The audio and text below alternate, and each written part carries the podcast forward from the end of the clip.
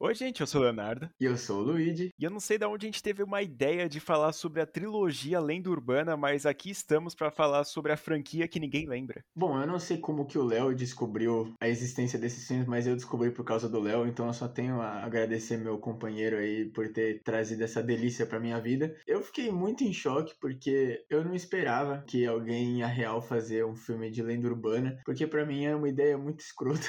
Tipo, se fosse, sei lá, curta, igual On Hallows Eve, enfim, esses filmes aí, seria até legal, porque aí poderia, né, mostrar a lenda urbana da pessoa morrendo, blá blá blá. Pronto, mas não, é um filme que lenda urbana não é o foco principal do filme. Ele é, tipo, coisa secundária. É só por causa das mortes. Porque, principalmente no primeiro, que no, no segundo, no terceiro ainda tem mais um pouquinho, né, do negócio de, ai, tem o filme lá da lenda urbana, ai, tem o espírito da Blood Mary. O primeiro é, mano, não faz sentido. Eu não, eu não sei como é que eu iria explicar como eu descobri a existência existência desse filme aqui, mas depois de ver muitas pessoas falando que Lenda Urbana era um filme meio que cult classic do terror, eu tive que dar chance, né? E aí quando eu dou chance para filmes, eu sou muito adepto a assistir as continuações lixo que existe, então eu acho que eu aderi e fui para dentro e eu me arrependo de cada segundo que eu fiz isso. Mas eu tenho que discordar um pouco do Lead na questão de a ideia do filme ser uma merda, porque no primeiro filme eu gosto bastante da ideia de ser um assassino que tem alguma forma metódica de atacar alguém, tipo de fazer referência com alguma coisa. Lembra bastante Pânico, que ele faz aquelas referências ao terror. Também tem até um pouco que eu senti do Zodíaco, né? Que ele tem aquele, aquele motivo por trás dele tá fazendo aquilo ali. Algumas coisas assim eu acho muito foda. A única coisa é a execução, né? Que não é uma das melhores qualidades. Então vamos ver como é que é essa execução maravilhosa no primeiro Lenda Urbana, que tem o Jared Leto como interesse amoroso. E foi lançado em 1998.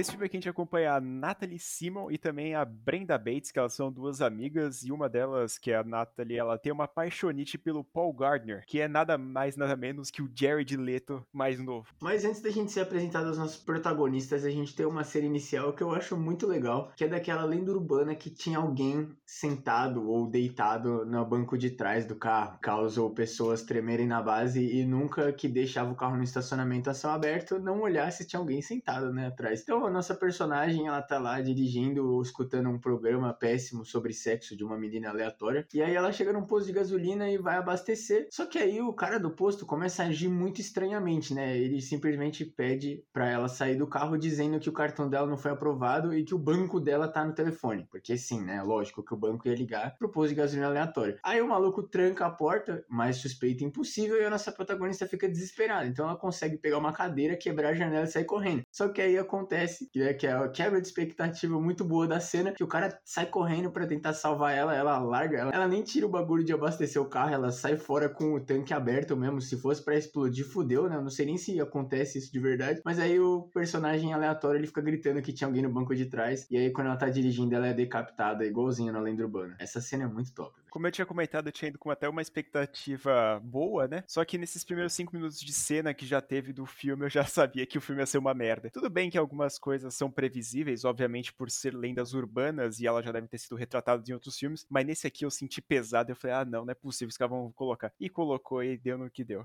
Eu não sei se é muito positivo ou negativo, sei lá, cara. Pra mim é a melhor cena do filme. Preocupante. e aí depois da cena inicial a gente acompanha a Natalie, que é a nossa protagonista nesse filme aqui, ela vai entrando no quarto dela e ela encontra a sua colega de quarto lá, só que ela tá firinfunfando, e aí a pessoa que tá realizando o ato ali no quarto dela, ela fala lá pra nossa protagonista vazar de lá, porque ela tá sentindo observada, e a nossa protagonista vai lá, bota o seu fone de ouvido e deita na cama, e a gente é apresentado pra nossa emo gótica trevosa, que tem duas falas no filme. Horríveis. E para quem conhece Lenda Urbana, já dá para saber o que vai acontecer com ela, né? E aí depois disso a gente vai pra uma cena da faculdade, porque é óbvio que tem que ter, né, o universo do Lenda Urbana. E aí a gente é apresentado para o professor deles, né, e o professor lhe conta bastante sobre mitos urbanos e etc que aconteceram lá, inclusive um massacre que aconteceu na própria faculdade anos atrás, né. Isso fica meio que sendo um subplot do filme, mas foda-se, ninguém liga. E esse personagem é interpretado pelo grandioso Robert Englund, o nosso Fred Krueger, mostrando aqui, tirando Hora do Pesadelo 1, 2 e 3 e o novo pesadelo do Wes Craven, o Robert Englund não sabe escolher papel para fazer em filme, é inacreditável. E que é uma saga que a gente tá devendo aqui para trazer para vocês, falar sobre todos os filmes de Hora do Pesadelo. Então aguardem, porque quando der pique a gente faz. E aí nessa cena acontece uma outra lenda urbana, né? Só que sem morte dessa vez, que é aquela do maluco que tomou coca e comeu mentos. Só que o professor faz isso para demonstrar que lendas urbanas são lendas urbanas, não acontecem de verdade. E aí nós somos apresentados o nosso grandioso palhaço da escola, da faculdade, da turma, que é o Damon, porque ele finge, né, que tá falecendo quando ele toma o mento, só que não. E isso depois vai fuder ele, porque ele vai morrer e as pessoas vão achar que ele tava fazendo uma pegadinha. Então, parabéns, você é um otário. É um pouco previsível, né, a parte dele fingir a própria morte para depois ninguém conhecer. Mas essa cena até que é legal, porque todo mundo fica desesperado e tudo. É, obviamente a gente não acredita, né, que o cara tá morrendo com mentos e tomando bagulho lá. Mas a gente até, até passa um pouco, né, pra apresentação da, do quesito lenda urbana no filme, eu acho que até passa. É uma cena engraçadinha e poderia ser o resto do filme assim também, mas infelizmente o resto do filme começa a se levar muito a sério e aí fudeu, né? É uma merda, mas é melhor que o resto. Será que essa é a melhor cena do filme? Ih, rapaz. Todas as cenas que a gente não xingar vão ser as melhores do filme, pode ser assim, não? Pode ser. E aí, por algum motivo, o palhaço da turma ele vai lá e sai com a nossa protagonista, a Natalie, pra um encontro, pra uma conversação dentro de um carro embaixo de uma árvore, que é um fato importante, aliás. E aí, depois ele querer sair para dar um mijão lá no meio da floresta, ela vai lá, tranquilona dentro do carro, e ela começa a ouvir alguns barulhos estranhos, inclusive o próprio assassino, que a gente vê que tem um visual muito genérico. Ele aparece lá para atormentar a vida da nossa protagonista, e ela vai lá, obviamente, sabiamente também, acelera o carro e mete o pé de lá. Só que ela não contava que o palhaço da turma estava sendo enforcado e a única coisa que estava mantendo ele não morrer era o capô do carro. Então eu acho que essa aqui é uma das melhores cenas porque meio que ela acabou matando ele. Inclusive a gente não pode deixar de mencionar, né, que a gente já falou sobre lendas urbanas no primeiro podcast do canal, que não tem grandes qualidades, mas se vocês quiserem ouvir, a gente falou sobre Candyman e sobre lendas urbanas, né, em geral filmes que foram baseados e obviamente lendas urbanas, né? E logo em seguida, obviamente, o que a gente já comentou que o cara ser um palhaço que finge a própria morte e ia fuder ele no futuro, porque ele morre de verdade nessa cena e as pessoas começam a não levar a sério a nossa protagonista dizendo que ele morreu. Inclusive ela leva lá a polícia do campus lá e obviamente não tem ninguém porque o assassino é espertinho. Como era o fim de semana, então o pessoal que estuda em campus pode sair do campus no fim de semana, eles tipo ficam achando que o maluco foi transar num motel com prostitutas ou qualquer pessoa aleatória aí no mundo porque ele era desses, mas ele morreu. E aí depois da segunda morte do filme a gente acompanha a nossa jovem gótica trevosa, ela tá conversando com uma pessoa diretamente do MSN, e aí começa com uns papos mais sexual, essas coisas, e eles tentam marcar um encontro para eles se encontrarem e fazer o que os jovens dessa atualidade fazem, o Vucu Vucu. E aí já dentro do quarto começa a acontecer as coisas bizarras, porque a Got ela começa a ser atacada pelo próprio assassino vestido todo de preto e foda-se. E a nossa protagonista vai lá, entra pela porta e obviamente ela já fecha o olho depois de ouvir alguns gemidos. Não eram gemidos de prazer, e sim de agonia, porque ela tava sendo enforcada dentro do sofá. E ela vai lá, tampa os ouvidos, tampa os olhos, vai pra cama, bota o fonezinho e mete a soneca. Após acordar dessa grandiosa soneca, quando ela vai tranquilamente acender a luz, porque, né, ela já imagina que a gótica terminou de fazer o vucu vucu, aí ela é recebida com a grande mensagem na parede: Você não está feliz de não ter acendido a luz? E a gótica tá lá com os pulsos cortados para mostrar que ela teria se matado, talvez. E nesse momento do filme é importante lembrar que a nossa protagonista tá fazendo algumas pesquisas por fora. Quais seriam as lendas urbanas? O que aconteceu naquela faculdade? Todo mundo comenta sobre o massacre. E aí a gente vai descobrindo praticamente junto com a protagonista algumas lendas. E é bem legal porque ela vai descobrindo as lendas, não só as que já geraram mortes, como as que vão gerar depois. Depois da terceira morte do filme e a segunda que a nossa protagonista participa ativamente, ela começa a ficar desesperada e tentar entender, até que ela também descobre que a outra menina foi assassinada, né, aquela, e aí ela conta para Brenda, a colega dela, a única pessoa que ela confia e que ela conversa, o que aconteceu e por que tem uma agonia, por que isso poderia estar acontecendo com ela. E basicamente o que aconteceu foi que ela e a menina, a primeira morte do filme lá da cena muito boa de qualidade que eu comentei, elas fizeram uma lenda urbana e causaram uma morte. Tava rolando uma lenda urbana que eram basicamente tipo um grupo de pessoas que pilotavam os seus carros com o farol desligado e aí as pessoas que piscavam o farol para avisar para eles ligarem, acenderem o farol, eles iam e ficavam perseguindo e obviamente na lenda urbana eles matavam. Então a nossa protagonista e a menina do começo, elas fizeram isso quando elas estavam na escola, terminando o high school, e elas levaram a pegadinha um pouco longe demais porque o maluco que elas estavam fazendo a pegadinha ficou desesperado e tentando fugir delas, ele capotou o carro e morreu. Então ela conta isso pra Brenda, mostrando por que, que ela tem ficha criminal que o diretor da faculdade comenta com ela, tipo, que ele poderia tirar ela expulsada da faculdade, que eles não aceitam pessoas com ficha criminal, mas ela tá lá, então foda-se. E ela conta por que, que ela poderia estar tendo essas mortes envolvendo lendas urbanas com ela. Tinha que ter a explicação, exposição lendária de roteiro, né, gente? Não tem como. Se a Cold Open não faz o menor sentido, o filme não tem significado, né? Que é como acontece em Pânico na Floresta. Nesse aqui eles inventaram um motivo merda e sei lá. E a Universidade decide fazer aquelas festinhas clássicas que a gente vê em filme americano. E a gente acompanha a Natalie e a Brenda, que elas estão conversando, que a, a Brenda quer ficar muito com o Jared Leto desse filme aqui. E aí a Natalie, como uma grande amiga, ela começa a meio que sentir interesse pelo Jared Leto e acaba metendo uma beijoca na frente da amiga dela. E a amiga dela fica puta da vida e aí começa a rolar treta interna entre elas por conta do Jared Leto. E é isso que mais ou menos explica o porquê que a Brenda some do resto do filme até o final. E vocês vão entender por que ela aparece. Não, não precisava. Mas ela some do filme aqui e ela só volta lá no fim. E aí eles começam a tentar, né, descobrir o que tá acontecendo, fazer aquela pesquisa básica dos filmes de terror. Conhecem a segurança, que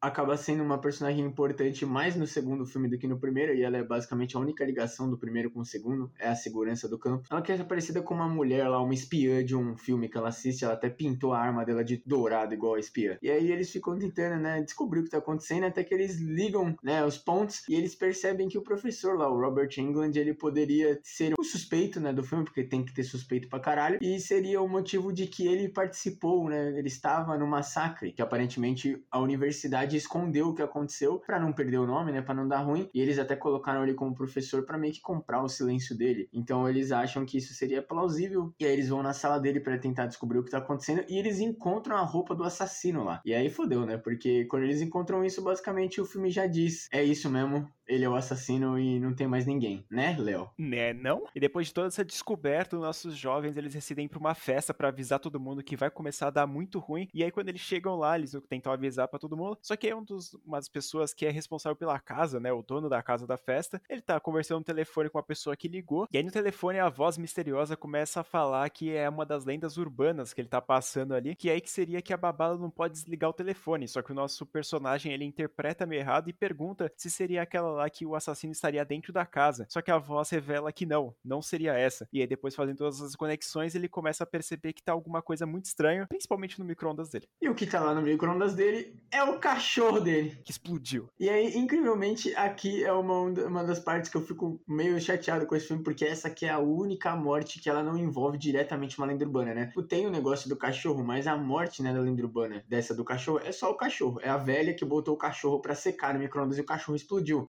Pelas minhas pesquisas, tem aquela do que é as crianças que botam o cachorro pra secar. Só que acontece isso e a gente fala, beleza, o cachorro já morreu agora, porque a lenda urbana acaba por aí, né? Só que não, porque o cara é nocauteado e aí depois assassinam ele colocando a cabeça dele na privada e afogando ele. Que bosta. É a única morte do filme que não é diretamente uma lenda urbana. Tipo, acontece uma lenda urbana, mas os caras falam, ah, gente, a gente só quis colocar essa mesmo, ele não vai morrer por isso, ele só vai morrer afogado na privada, foda-se. E aí lembra aquele programa lá que o Luigi tinha comentado que era uma merda, que tava falando sobre sexo da faculdade que a menina tava assistindo no começo do filme? Então, a gente acompanha um pouquinho sobre essa pessoa que faz a rádio acontecer, né? A voz de tudo aquilo. E aí ela tá fazendo a sua apresentação lá no rádio. Só que ela começa a ter alguns contratempos ali, ela começa a pedir socorro de todas as formas. Obviamente que ninguém vai acreditar que tá ouvindo ela ali, porque ela costuma falar um monte de tipo de merda. Só que a nossa protagonista, ela vai lá e sai correndo para tentar salvar a mulher. Não dá tempo, obviamente. Ela encontra, né, essa mulher morta lá. Ela, na verdade, vê ela morrendo porque o assassino, tipo, bate a cabeça dela no vidro lá, joga ela lá de cima. Não sei o que acontece, eu não lembro, gente. É uma merda. Aqui o filme já começou a ficar ruim, entendeu? E piorar, na verdade, porque nunca foi bom. Obrigado. E aí o trio Parada Dura, eles vão lá, vão buscar socorro, né? Porque eles conseguem se reencontrar. E eles entram dentro do carro do Jared Leto pra meter o pé pra parar num posto de gasolina pra chamar a polícia, os responsáveis, né? Pra conseguir cuidar daquela situação. Só que aí quando ele vai colocar gasolina, vai chamar o pessoal, as duas saem do carro e elas entram e elas vão lá e olham um porta-malas dele. E ele encontra o cadáver do professor, o Robert Englund. Então a gente começa a ir pro final do filme onde a Brenda e a Natalie fogem e elas vão parar, tipo, numa casa meio bizarra. E aí aparece a segurança da faculdade também. E o Jared Leto, obviamente, ficou para trás, né? Eles ficam tentando encontrar elas no meio da floresta. E aí a Brenda e a Natalie se dispersam. A Natalie chega nesse prédio bizarro, o assassino aparece e nocauteia ela. Então a gente finalmente vai pra nossa grande revelação do suspeito que ninguém esperava. Assim como eu sei que vocês viram no ano passado a série, é a Brenda, a assassina. E basicamente basicamente o que aconteceu foi que aquela pessoa que elas mataram lá no começo, quando elas estavam lá no colegial ainda, né? A Natalie, a menina que morre lá no começo, era o cara que ia casar com a Brenda. Meu Deus do céu, quem escreveu esse plot twist, irmão? É aquele famoso, né? Foda-se, eu só vou fazer uma conexão qualquer aqui com a Brenda pra ter um motivo. E vamos colocar, ignora a parte de idade e contexto e foda-se. Só fala isso, o público vai entender. E aí, obviamente, dá ruim pra Brenda, porque ela é burra, e aí ela vai fazer aquela urbana da menina que acordou na banheira de gelo sem o rim, né? Só que dá é ruim, porque o Jared Leto aparece lá e aparece a segurança da faculdade e a Brenda é presa. Sai os três vivos, aí obviamente, né, a faculdade quer encobrir os assassinatos, então a segurança ela é demitida, porque depois a gente vai, né, ver no segundo filme que ela ficou pistola com isso e ela vai ter acesso até suspeita no segundo filme por isso, vai tomar no cu. E acaba o filme assim, e foda-se. É, é, com certeza essa é uma das piores personagens assim que poderia ser a vilã, porque a gente só começa a entender a motivação dela em, nos últimos dois minutos de filme e quando acontece a cena final é muito ruim, porque depois do nada ela toma tiro, só que depois, ainda mais pro final, tem uma cena pós-crédito que revela que ela estaria viva ainda e que obviamente estava, porque ela estava no meio da universidade e um pessoal estava contando sobre lendas urbanas que tinha acontecido naquele campus ali, igualzinho que nem aconteceu durante o filme, só que aí é revelado virando a câmera que a Brenda é uma das pessoas que estão ali na rodinha conversando e que não faz o menor sentido, ou ela estaria presa ou morta, sei lá. Dando a entender também que ela faria isso com aqueles jovens também. Bom, vamos lá, né? O filme ele não é horrível. Eu vou falar, esse aqui não é péssimo, ele não é inassistível ou qualquer coisa assim. Dá pra ver. Ele é chato pra caralho, principalmente pelo fato de que ele tem uma hora e quarenta e com uma hora. É aquele famoso uma hora e dez já podia ter acabado o filme, porque tem cenas que vão e não acabam nunca. Aí é aquele famoso subgênero que eu detesto. Fui percebendo isso assistindo os filmes de lenda urbana. Tem um assassino e tem que ter os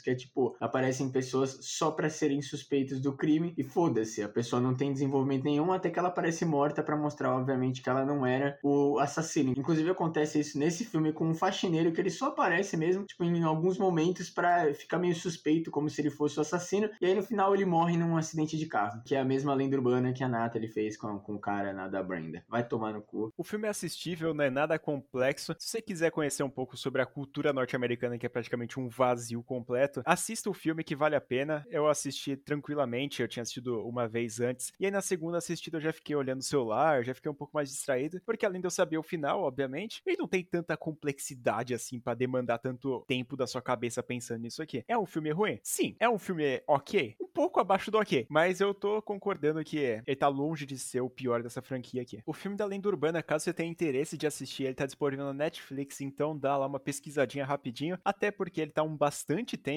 já na plataforma, então provavelmente ele possa sair nesses próximos dias aí. Então vai lá, corre, assiste, depois manda sua opinião pra gente. Só que como eu tinha comentado, o pessoal até que gostou desse filme na época e eles decidiram lançar um segundo filme dessa franquia que chama Urban Legends Final Cut, que aqui no Brasil também é conhecido como Lenda Urbana 2 de 2000.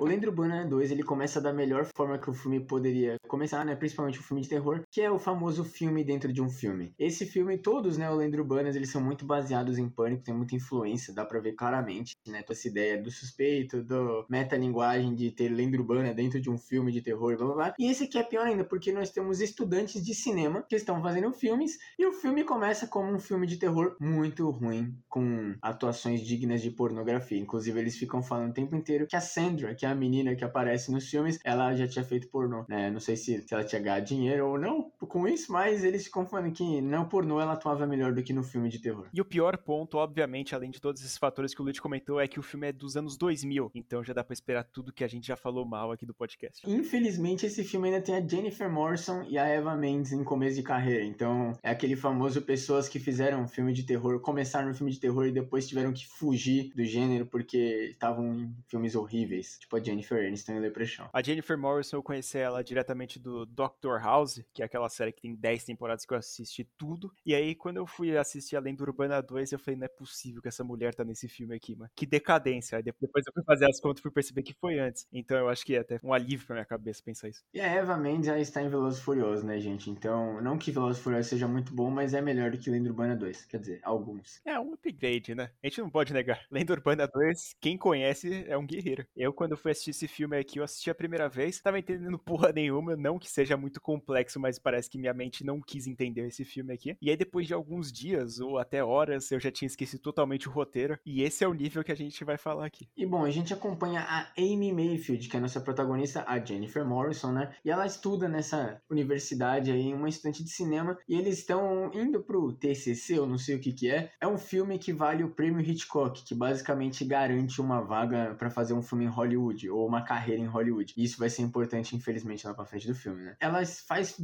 documentários, tipo, reais, coisas de natureza. Depois de trocar uma ideia básica com a segurança do campus, que conta a história do primeiro filme para ela, é a mesma mulher, né, que foi demitida depois que ela não quis encobrir os assassinatos. Ela tem a brilhante ideia de fazer um filme sobre lendas urbanas e mortes, né, que são derivadas de lendas urbanas. E por isso que o nome do filme é Urban Legends Final Cut, que é literalmente o nome do filme dela dentro do filme, pelo amor de Deus. Primeira vez que eu vi esse nome, eu achei que era um Final Cut, que era uma versão estendida do primeiro filme, e só agora eu fui perceber que é Lenda Urbana 2, só que com um nome diferente. Eles não quiseram dar o um nome de continuação mesmo. É, e vamos ser sinceros, né? Puta ideia de merda, né? A gente já tá cansado dessa parte de metalinguagem que a gente já viu em Pânico, que os caras fazem com uma extraordinária qualidade, né? A gente já tinha visto no Lenda Urbana 1 que não tinha a melhor qualidade, e os caras vão ainda fazer mais, mais metalinguagem nesse segundo aqui, e, cara, consegue piorar mas piora muito. E nesse aqui, inclusive, o filme ele já começa a, tipo, ter o problema que eu falei do final do primeiro, que as lendas urbanas, elas veem que ficam em segundo plano, porque acontece as lendas urbanas, só que as pessoas não morrem na lenda urbana, elas, tipo, são personagens da lenda urbana, por no final que tem a parte do, dos corpos verdadeiros que estavam lá no passeio do brinquedo, no parque de diversões, tipo, tem isso, mas as pessoas não morrem do mesmo jeito da lenda urbana e essas coisas, as pessoas simplesmente só morrem e é meio colocado. Na verdade, o fato é que as pessoas morreram e elas estavam fazendo o filme da menina. Elas não morrem com lendas urbanas, elas só morrem mesmo. Lembra bastante até Pânico 3, né? Que eles tentam fazer a metalinguagem do filme dentro do filme. Que é Pânico 3 não é das melhores qualidades, mas com certeza é muito melhor que esse aqui. E a gente é apresentado pro Travis Stark, que ele fez um filme, só que ele recebeu uma nota negativa do pessoal que assistiu, e ele ficou muito bolado das cabeças e se matou. E todo mundo fica muito surpreso, não só que ele tirou uma nota horrível, e também que ele se matou, porque ele basicamente era, tipo, o prodígio de todos. Todo mundo acreditava que ele ia ganhar o tal do prêmio Hitchcock. Então é bizarro ele ter se matado. É minha mais bizarra ainda é o filme dele ser um lixo. Inclusive, depois, quando eles assistem o filme dele no filme, eles ficam, mano, tem alguma coisa errada, e assim eles descobrem a merda. E nessa parte do filme a gente já tem a primeira morte, que é a querida Sandra, que ela já tinha feito aqueles pornôs lá que ele tinha comentado. E aí, quando ela tá lá no set de filmagem de noite, ela é surpreendida por uma pessoa que tá seguindo ela ali atrás com a câmera que a gente tá vendo, e ela vai lá e é assassinada por essa pessoa. E aí, incrivelmente, as pessoas que estão vendo o vídeo depois dela morta ali, eles não acreditam que ela tá morta. E elas acreditam que ela simplesmente sumiu, depois de ver a própria cena do assassinato dela. E é engraçado porque eles ficam, tipo, o pessoal que faz a maquiagem lá, eles ficam, não, não tem sangue o suficiente, é fake. Eu não sei se é pra ser uma piada metalinguística, o que que é, só sei que é ruim. E depois dessa morte, o pessoal, tipo, continua vivendo a vida normalmente, continuam gravando o filme, né, porque ela tinha sumido, né, não tava morta. E aí a gente tem a morte do Simon, que é o cara que está filmando o filme da nossa Amy. Não morre numa lenda urbana, ele só apanha mesmo, ele é tipo, ele é espancado com a câmera dele, é bem triste isso, mas não é uma lenda urbana, isso nem faz sentido nenhum. Nenhuma das mortes, na verdade, são lendas urbanas, tirando as últimas. E ele é espancado, e aí a nossa protagonista, ela tava gravando, né, com som, umas pessoas berrando. Nesse meio, né, de gritaria, ela escuta alguém pedindo ajuda. E aí, quando ela vai ver as fitas, ela descobre que realmente ele foi assassinado e ela começa a ser perseguida pelo assassino. No meio da perseguição, ela perde as fitas, então não tinha mais provas de que alguém tinha sido assassinado,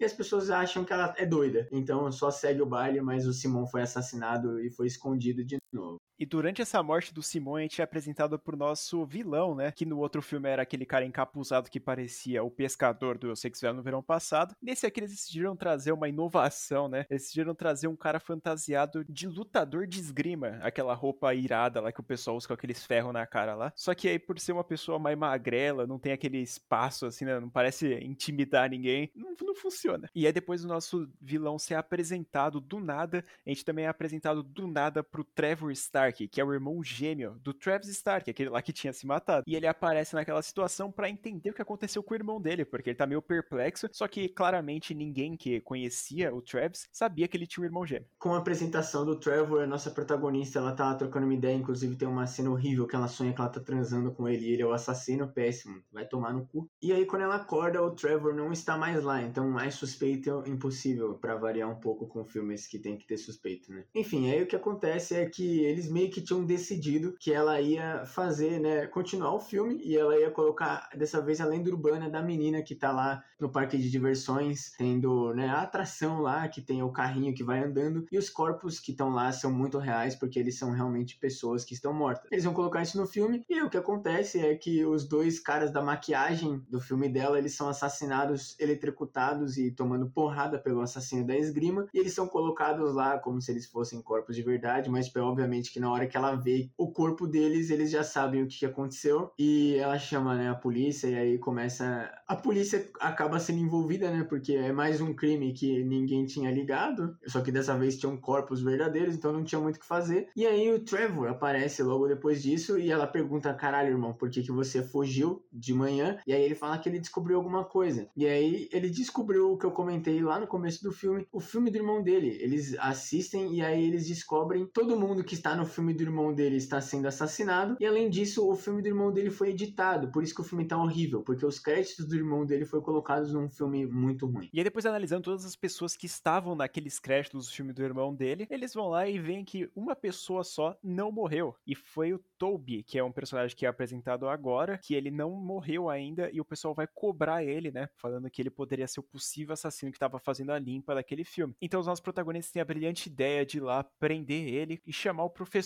né? Pra esperar uma confissão. Só que acaba acontecendo meio que ao contrário. O que acontece é que o professor dá um tiro no Toby e ele explica para nossa protagonista que ele foi o segundo colocado no prêmio Hitchcock. E basicamente o que aconteceu foi que o pai da nossa protagonista, né? Que era o voto convidado, ganhador do Oscar, ele decretou que o outro maluco lá ganhasse do professor e meio que sacramentou o destino dele de dar aula nessa faculdade para sempre, ou seja, acabou com a vida do cara, né? E o filme do Travis era tão bom que o professor ia matar todo mundo que tinha feito parte do filme e entregar como se fosse um filme dele. E aí para ver se ele realmente ia conseguir sair da faculdade porque ele odeia muito, inclusive ele fala teaching sucks, né? Dar aula é uma merda. O cara é horrível. É simplesmente bizarro isso aqui, mano. E ele é o assassino, é horrível. Que explicação de merda, mano. É muito bom porque o pessoal simplesmente tira do cu as informações e ele, tipo, tem aquela ligação que a gente tinha comentado lá no primeiro filme, que é, mano, pegar o padrasto da pessoa, colocar lá e vou, mano, vou matar todo mundo desse filme aqui, sendo que, tipo, parece que ninguém ia ver, tá ligado? Ninguém ia, tipo, perceber que não tá fazendo aquilo lá. Não sei, é um plano tão merda que parece que não fecha. E aí o que acontece é óbvio, nossos protagonistas conseguem ganhar o X1, na verdade o 2X1, o 3X1 pra falar a verdade, porque a segurança aparece lá e aí ela acontece uma cena horrível porque eles estão tipo num cenário e aí tem um monte de arma falsa, né? E aí a arma da segurança cai, só que aí como a arma dela é toda pintada lá, tem uns, uns detalhes em ouro, a nossa protagonista sabe. E aí a protagonista simplesmente, quando né, o professor tenta tirar a arma da mão dela, ela dá um tiro no cara e meio que deixa ele paraplégico, sei lá, ele fica fudido e o filme acaba com a nossa assassina do primeiro filme, que agora ela virou uma enfermeira, ela não está presa nem morta, nem na faculdade mais, ela virou uma enfermeira, tá tratando do assassino do segundo filme, o que deixaria o gancho para um possível terceiro filme. Tem o terceiro filme, mas ele não é nada ligado com o primeiro e com o segundo. Então os caras literalmente colocaram essa cena só para fazer essa conexão escrota mesmo. Eu ouvi um amém. Finalmente o pessoal descobriu, né, que ninguém se importa com essa protagonista aí, nem nada sobre Lenda Urbana 3. Então eles meio que largaram a mão de fazer uma continuação. Que eu achei uma escolha sábia depois dessa bomba aqui que lançaram, que é o Lenda Urbana 2 ou Final Cut, tanto faz, porque é simplesmente um dos filmes mais esquecíveis que eu já vi na minha vida. Eu lembro de eu terminar assistir ele, eu já não lembrar mais porra nenhuma. E agora, quando for gravar esse podcast, é que eu tô passando mal porque eu não lembro de praticamente nada. A única cena realmente que eu lembro desse filme aqui é uma cena que aparece numa caverna, naquelas minas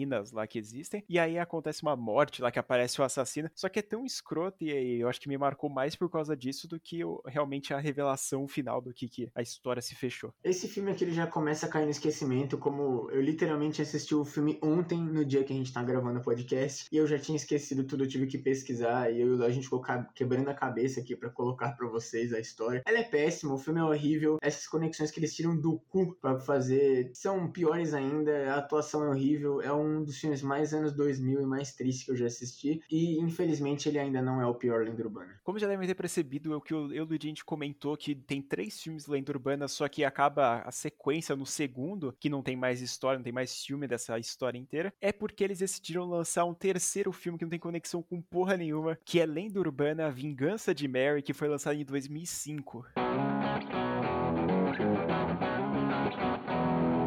E o filme começa de um jeito muito bom ou muito ruim, dependendo do, da sanidade que você tiver no momento que você está assistindo, porque ele começa num baile de ex-alunos lá na cidade genérica.com e tem três meninas e três meninos. Então eles estão lá, né, os três casalzinhos, e aí eles começam, né, com aquelas palhaçadas de querer dar um beijinho, dar uma dancinha, até que os homens resolvem colocar aquele Boa Noite Cinderela de leve, né, no ponche das meninas, aquela bebida genérica de baile de formatura dos Estados Unidos. Só que a nossa nossa Mary, a grandiosa, ela não bebe. Então, quando eles estão levando as meninas pro carro e ela tá ainda sobra, ela consegue sair correndo. Só que ela não sai correndo o suficiente porque um dos caras chega nela, aí ela dá um chutão no saco dele, foge mais um pouco, aí ela entra num lugar que proibido lá da escola que quase ninguém vai nunca, igual lá do Unsane ou Distúrbio, tem aquelas alas que por algum motivo ninguém vai. Tenta se defender, o cara dá um murrão na boca dela, ela cai, bate a cabeça na máquina, abre o crânio dela e aí ela é meio que dada como morta. Então o maluco faz simplesmente coloca o corpo dela num baú lá, tranca o baú, coloca a coisa em cima, tranca lá com cadeado, só que ela não morreu, né? Então ela fica lá agonizando até ela falecer, mas tipo, o corpo dela nunca foi encontrado e eles dizem que foi um acidente que ela desapareceu, que foi tipo uma pegadinha que deu errado. O filme é praticamente um filme do Scorsese. Ele tem um roteiro muito refinado, se eu poderia dizer assim. É uma história de origem da Blood Mary decente, né, para toda a história, todo o mito que ela na sociedade, concorda? Vai se fuder, Léo.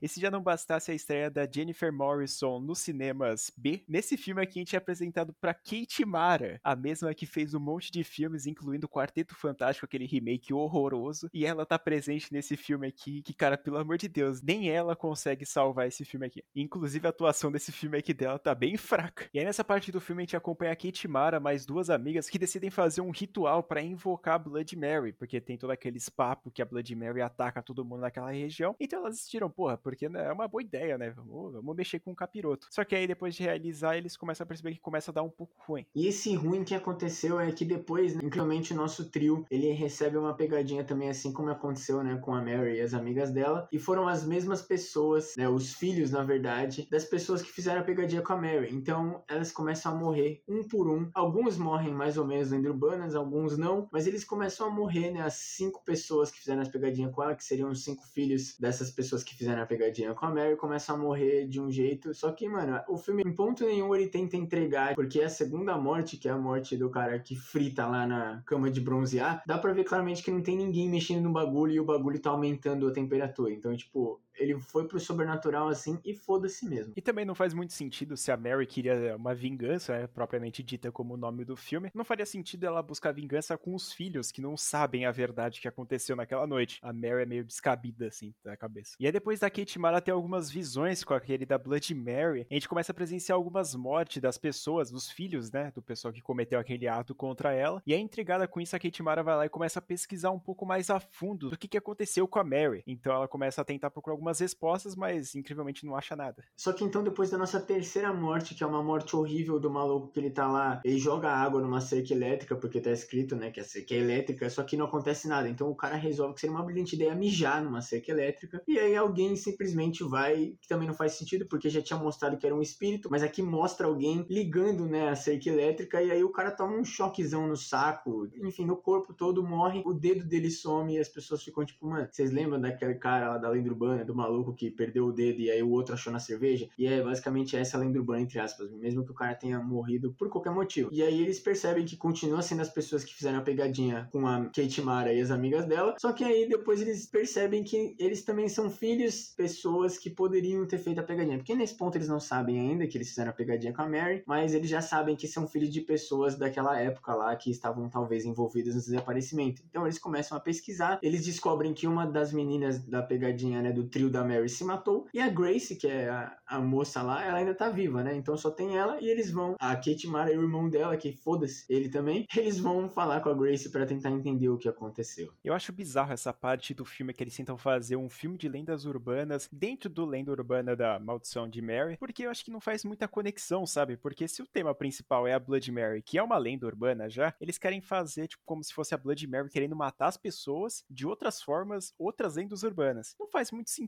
porque ela é uma lenda urbana já. E é nesse momento que acontece a melhor cena desse filme aqui, na minha opinião, que para muitas pessoas pode passar batido, mas para mim foi algo esplêndido. E eu passei a tarde inteira rindo depois desse filme por conta dessa cena, que é a cena de um cara ele tá dentro de um hotel lá e ele tá tipo com o cachorro dele, bebendo as coisas, ele tá bebendo bastante vodka, tem um monte de garrafa espalhada no local, tá assistindo televisão tranquilamente. E aí quando ele vai tipo fazer um carinho no cachorro, ele sente que o cachorro tá ali, continua fazendo carinho essas paradas, o cachorro lambe a mão dele, ele fala beleza. Só que aí depois de alguns momentos ele começa a perceber que o cachorro dele não estava ali embaixo da cama, que isso inclusive é outra lenda urbana. E aí quando ele percebe isso, ele olha para baixo da cama, começa a ficar olhando meio desconfiado das coisas ali. E aí quando ele vai e se afasta para olhar ainda mais, começa a aparecer a querida Blood Mary de cara e tudo, para dar um sustão nele. E é nesse momento que a cena ela fica mil vezes melhor, que é quando a Blood Mary vai atacar ele depois de um X1 maroto, ela vai lá e decide pegar uma garrafa que tá ali e bate na cabeça dele. Ela simplesmente chamou ele pra uma briga de bar, quebrou a garrafa e foi matar ele com uma garrafa estraçalhada. Eu fiz questão de mostrar essa cena pro Lid antes dele assistir o filme para mostrar o nível da qualidade dessa produção magnífica dos anos 2000. Obviamente eu meio que traumatizei ele antes, isso meio que dificultou ele gostar do filme como eu gostei. Eu vou falar que é a melhor cena do filme pelo efeito risada dele, porque Mano, pelo amor de Deus. Ela é, é um espírito e ela chama o cara pra uma briga de bar, velho. E o mais engraçado mesmo é que, assim, eles ficam, né? Não, ele foi é,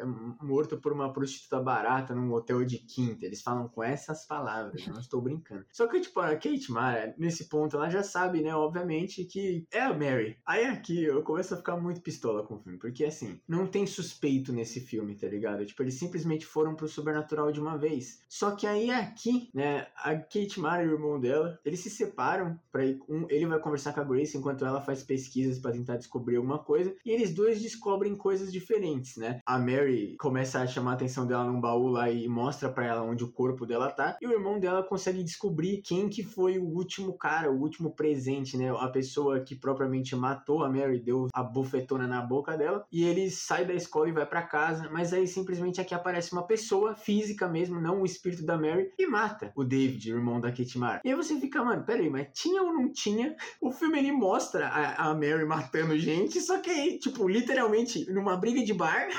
Só que agora tem um maluco vestido de preto matando gente por aí. Então, mano, o que que tá acontecendo nessa merda, velho? É aquele negócio, né? Em Halloween a gente já teve dois assassinos e é quanto mais assassino, melhor, né? Então, depois que a Kitmara consegue convencer a Grace a sair de casa e levar ela pra escola, ela chega lá, encontra o corpo da Mary, ela e a Grace vão pro cemitério para enterrar a Mary. Só que aí de repente aparece o padrasto dela, o Bill. E aí ele fica meio perguntando assim, tipo, quem mais sabe da Mary, não sei o que. Meio que a gente já começa a entender o que que tá acontecendo, porque quem matou a Mary foi ele. Ele deu um moquetão na boca dela e ele travou ela. Ele tenta matar a nossa grande Kate Mara, mas incrivelmente ela consegue ganhar dele no X1 com uma magia da Grace e uma grande ajuda da Mary, que literalmente liga o som do carro da Grace, dança com o cara, dá uma bitoca nele e leva ele pro inferno. Só que não, porque tem todo o efeito CGI horrível dos anos 2000 dela, tipo, levando ele pra cova. Quando a gente vê os paramédicos ajudando a Kate Mara e a Grace lá, a gente vê os caras levando o corpo dele embora e dizendo que ele infartou, como se alguma coisa tivesse assustado muito ele, porque o coração dele não tinha problema. Então, tipo, ela leva ele pra cova, mas deixa o corpo lá. What the fuck? Mas enfim, né, gente? Vocês percebem que o filme não tem a mínima noção do que tá fazendo, porque realmente é aquele filme baixo orçamento que eles só conseguiram vender a ideia porque encaixava na trilogia do Lenda Urbana e que, querendo ou não, ainda chamou a atenção de algumas pessoas porque ainda queria saber, né, por que, que tem um terceiro filme da Lenda Urbana que não é conectado com os outros e, aliás, é gravado com uma batata, porque a qualidade desse filme aqui é horrorosa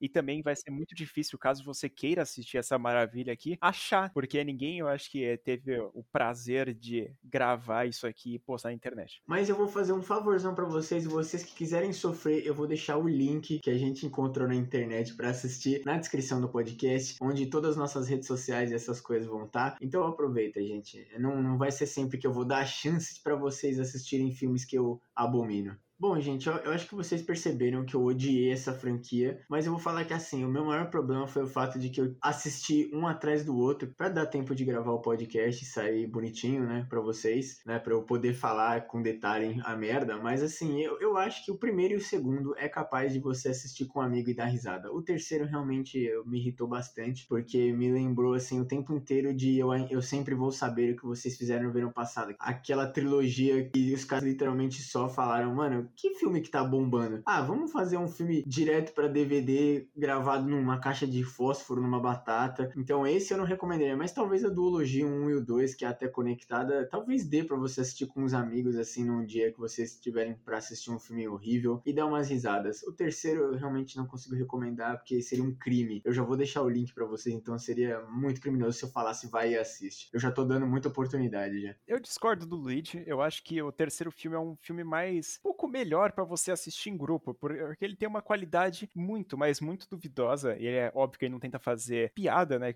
Que ele é muito ruim, mas eu acho que ele até se leva um pouco a sério, mas essa parte de se levar a sério chega a ser engraçado, diferentemente do segundo filme que é ruim por ser ruim mesmo. Nesse aqui é porque ele tem algum motivo. Ele tem a qualidade péssima, é aquele negócio que você fala, mano, o que que tá acontecendo aqui? E esse é o diferencial. Eu acho que o terceiro filme, por ter algumas cenas mais de péssima qualidade, acho que vai trazer um pouco mais de felicidade para todo mundo. Mas então é isso, gente. Finalizamos mais um podcast aqui no canal. Dessa vez a gente falou sobre uma franquia que eu nem pensei que eu ia falar na minha vida. Tudo bem que eu insisti pro Luigi falar um pouco sobre isso aqui, só que nem eu mesmo tava com uma vontade extraordinária assim. Simplesmente a gente lançou porque a gente queria desabafar sobre a qualidade duvidosa desses filmes aqui. Então, para dar um presente pra gente, depois de assistir tantas merdas aqui, segue a gente em todas as sociais possíveis. Tem o arroba Sem Memória Podcast lá, é o nosso Instagram oficial. Então, a gente tá lançando coisas sobre o podcast, notas, que vai ter as notas desse filme aqui também e algumas notícias. Lembrando também que a gente tem um canal no YouTube que a gente tá lançando vídeo toda quarta-feira e também um vídeo extra na segunda ou na sexta. Então se inscreve lá que tá dando bastante trabalho para fazer os vídeos e tá ficando muito legal. Então se você quiser lá, manda uns comentários que a gente vai responder. Lembrando também das nossas redes sociais pessoais que tá na descrição do podcast junto com o link do filme que o Lid prometeu, que lá a gente vai postar qualquer baboseira no nosso Instagram ou Twitter, então se quiser interagir pessoalmente com cada um de nós, manda mensagem por lá também. E também tem o Leatherbox e o Instagram do João, nosso vinheteiro, nosso nosso grande amigo. Sigam a gente em todas lá, se vocês quiserem xingar a gente, falar umas baboseiras. E no caso do episódio de hoje, vê o link do filme, né? Então vê a descrição aí onde você estiver ouvindo isso aqui e segue a gente em tudo. Muito obrigado por terem ouvido mais um episódio de sofrimento aqui do podcast Sem Memória. Eu sinto que as últimas franquias que a gente trouxe aqui só tá cagando com a nossa vida, né, Léo? Tá difícil. Então é isso, eu fui o Luigi. Eu fui o Leonardo. E até o próximo.